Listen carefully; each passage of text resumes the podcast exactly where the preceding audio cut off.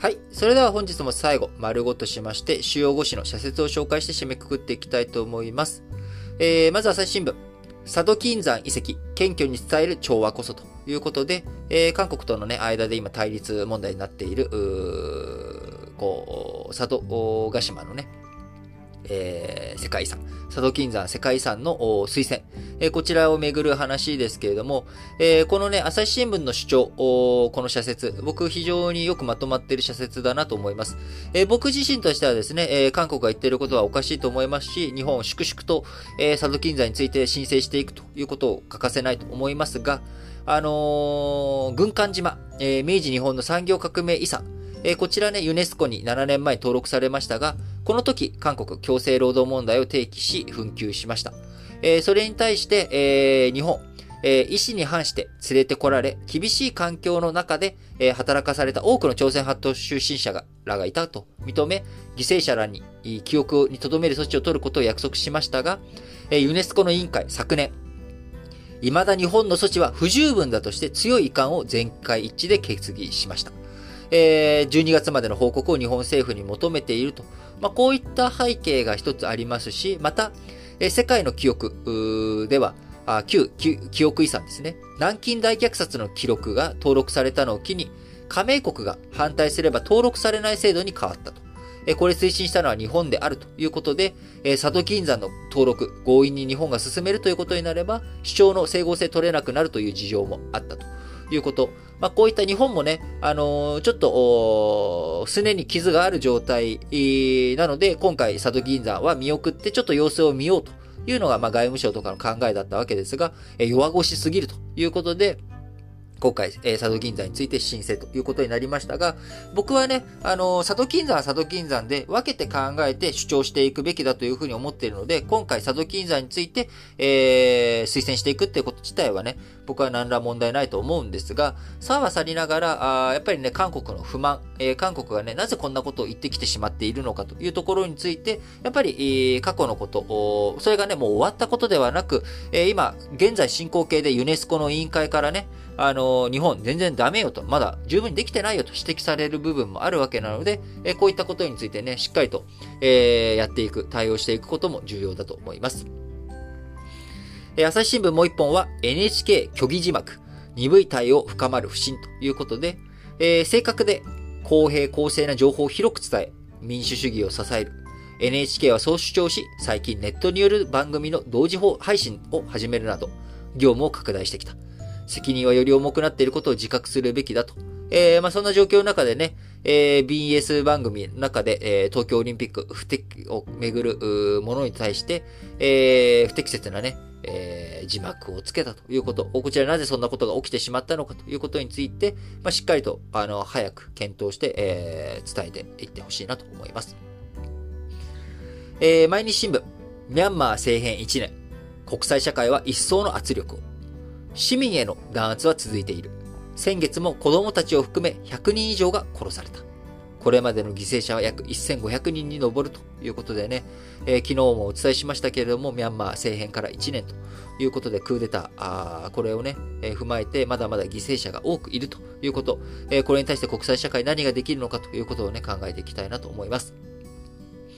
え毎日新聞もう一本は、国会の人権決議、対中戦略書いたままでは。だが、外交は対抗一辺倒では成り立たない。言うべきことを言いつつ、対話の回路は閉ざさない。したたかな戦略が必要だと。これはね、ほんとそうだと思います。あのー、国会のね、人権決議自体、僕はちゃんとね、やっていくべきことだと思うんですけれども、えー、どういうふうに中国との間で対話のチャンネル、これを維持していくのか。えー、ね、じゃあもう戦争だっていう風になってしまうのが日本にとっても、あるいは国際社会にとってもいいのかって言ったら必ずしもそうではないので、え、どういう風に中国に対話、えー、していくのか、中国が変わっていくように、えー、日本が何ができるのかと。えー、その中では、高難両面ですね、えー、しっかりと言うべきことは言いつつ、えー、対話、どういうふうにやっていくのか、大切なポイントかなと思います。えー、続いて産経新聞。石原慎太郎氏死去。憲法改正の意思をつなげ。石原都知事としてね、大きな実績を残した彼だが、最も大きな心残りはライフワークとも言える憲法改正を実現できなかったことだろうということで、えー、石原慎太郎さん、89歳でお亡くなりになりました。えー、僕自身ね、あのー、長い期間東京都知事、石原慎太郎さんということで、あのー、非常に力強いリーダーシップというかですね、あの、言うべきことを言ってということで、え、東日本大震災の時の瓦礫をね、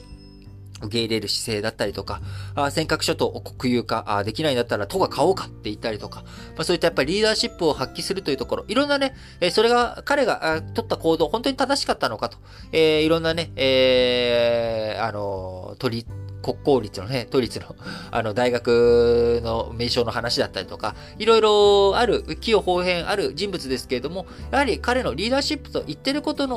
主張性、えー、そちらについては僕は本当に尊敬に足る人物だったんだろうなと思います。えー、いろんなことを言われておりますけど、やっぱ一本筋の通った、まっすぐな人物だったと思いますし、えー、そういったところについてね、我々今、再び何を学ぶべきなのか。えー、そして、まず、反面教師でしなきゃいけない部分もあると思います。とはいえ、いずれにしろ、えー、教師にするにしろ、反面教師にするにしろ、えー、非常に大きな影響力を持った人物だったと思います。一人の大きなね、えー、政治家が亡くなったということで、え、お悔やみ申し上げたいと思います。はい。えー、ウイグル人権決議。衆院は中国におもれた産経新聞ですね。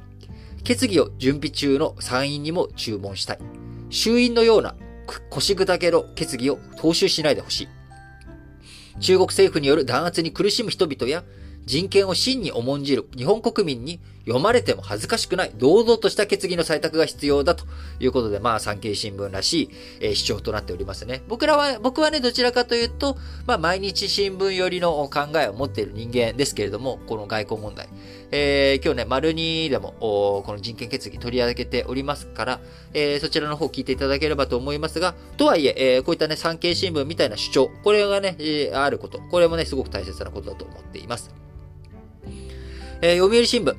高齢者虐待、介護家庭の孤立を防ぎたい。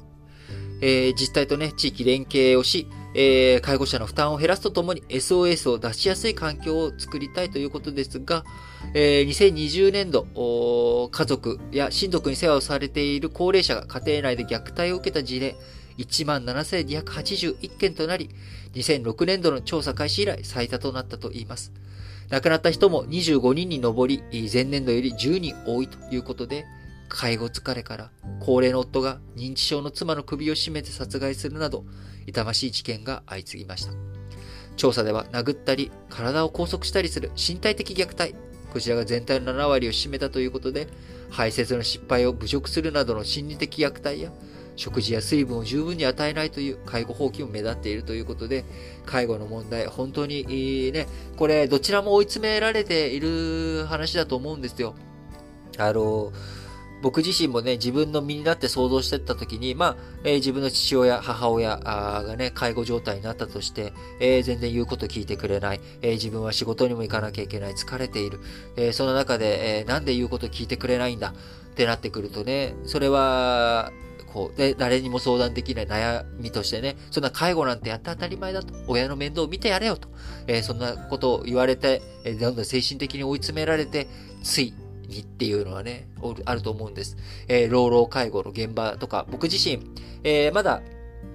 そういった、えー、状況にはなっておりませんけれども、えー、そのうちね、えー、起こりうる未来だとも思っております。えー、まあ、父親とかね、母親はね、よく、まあ、ぽっくり、死にたいと、えー、介護とかね、迷惑かけないで死にたいというふうに言ってるわけですけれども、まあ、そういうふうに言ってる人ほどね、ぽっくりいかなかったりとかすると僕は思ってるんですよね。えー、そうなった時にね、どういうふうに、介護していくのか。まあ、お金がね、えー、あり余るほどあったらいいんですけど、まあ、そうもいかないので、まあ、どういうふうに対応していくのかということをね、しっかりと一言じゃなく考えていかなきゃいけないですし、えー、今、あ現に介護の問題で、え、悩んでいる人、もしかしたらこの新聞解説ながら聞きお聞きの方でも、え、日々の介護で疲れている、憔悴している方もいらっしゃるかもしれません。えー、そんな時にですね、やっぱり、えー、自分だけで解決しようとせずに、公的サポートとか、こういったところ、いろんな NPO とかもね、ありますんで、えー、メッセージ出せるところ、SOS をね、えー、出せるようにしてもらえたらなと思います。えー、読売新聞もう一本、クーデター1年、国民不在のミャンマー。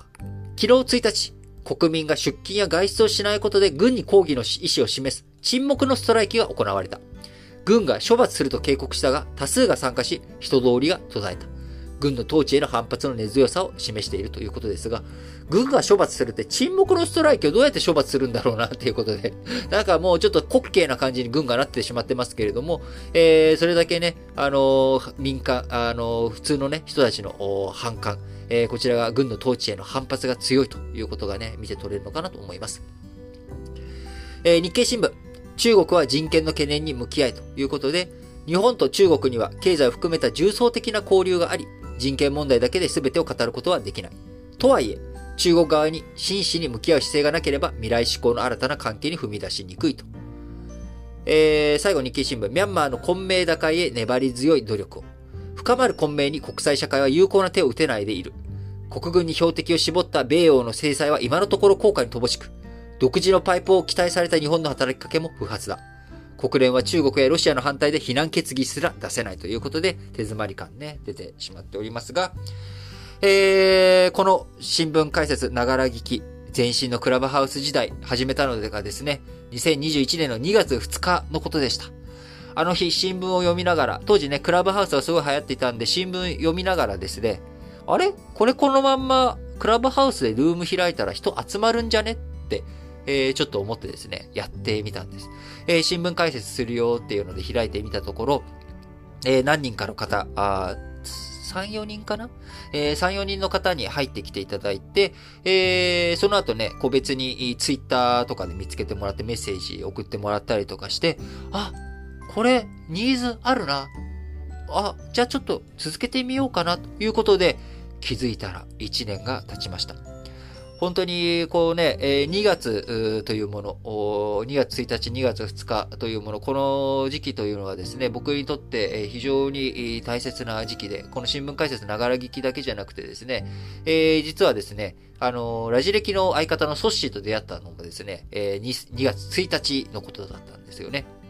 なので、えー、まあ、こういったタイミング、そして今年はね、えー、2月1日から旧正月ということで、なんかいろんなことが重なり合ってる2022、2、2がね、えー、すごく多い日です。えー、今日2022年2月2日ということで、2が5つ、0を、3つと2が5つの日ですけれども、えー、20日後にはね、えー、2022年2月22日も待っているということで、えー、2、えー、こうね、2はね、2つに分かれてしまうという、うようなあ、悪い印象のある。なので、あのね、えー、ご祝儀とかでは、あ2つに分かれる。その結婚式のご祝儀とかでは、に偶数は良くないよと言われたりしますけれども、えー、逆にね、その2人が出会う。えー、何か始める。えー、何かと何かが、あマッチングする。1がね、1じゃなくて、えー、2になると。いう、まあ、何言ってるかちょっと何か、今、こじつけた感じで喋っちゃってるんで、な、何を言ってるのかよくわかんないんですが、えー、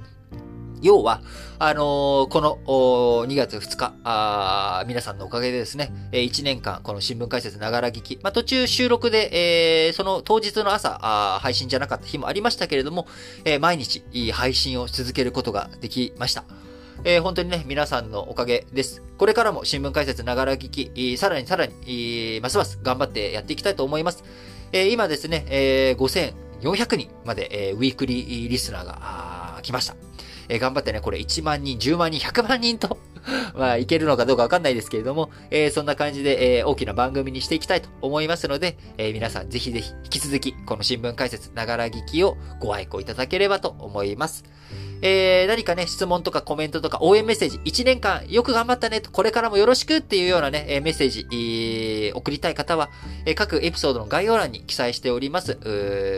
Google フォーム、えこちらからね、えアンケート、フォームに飛ぶようになっておりますので、そちらで、え皆さんからのメッセージたくさんお届けいただけたら励みになりますので、どうぞよろしくお願いいたします。それでは、皆さん、今日も元気に、いってらっしゃい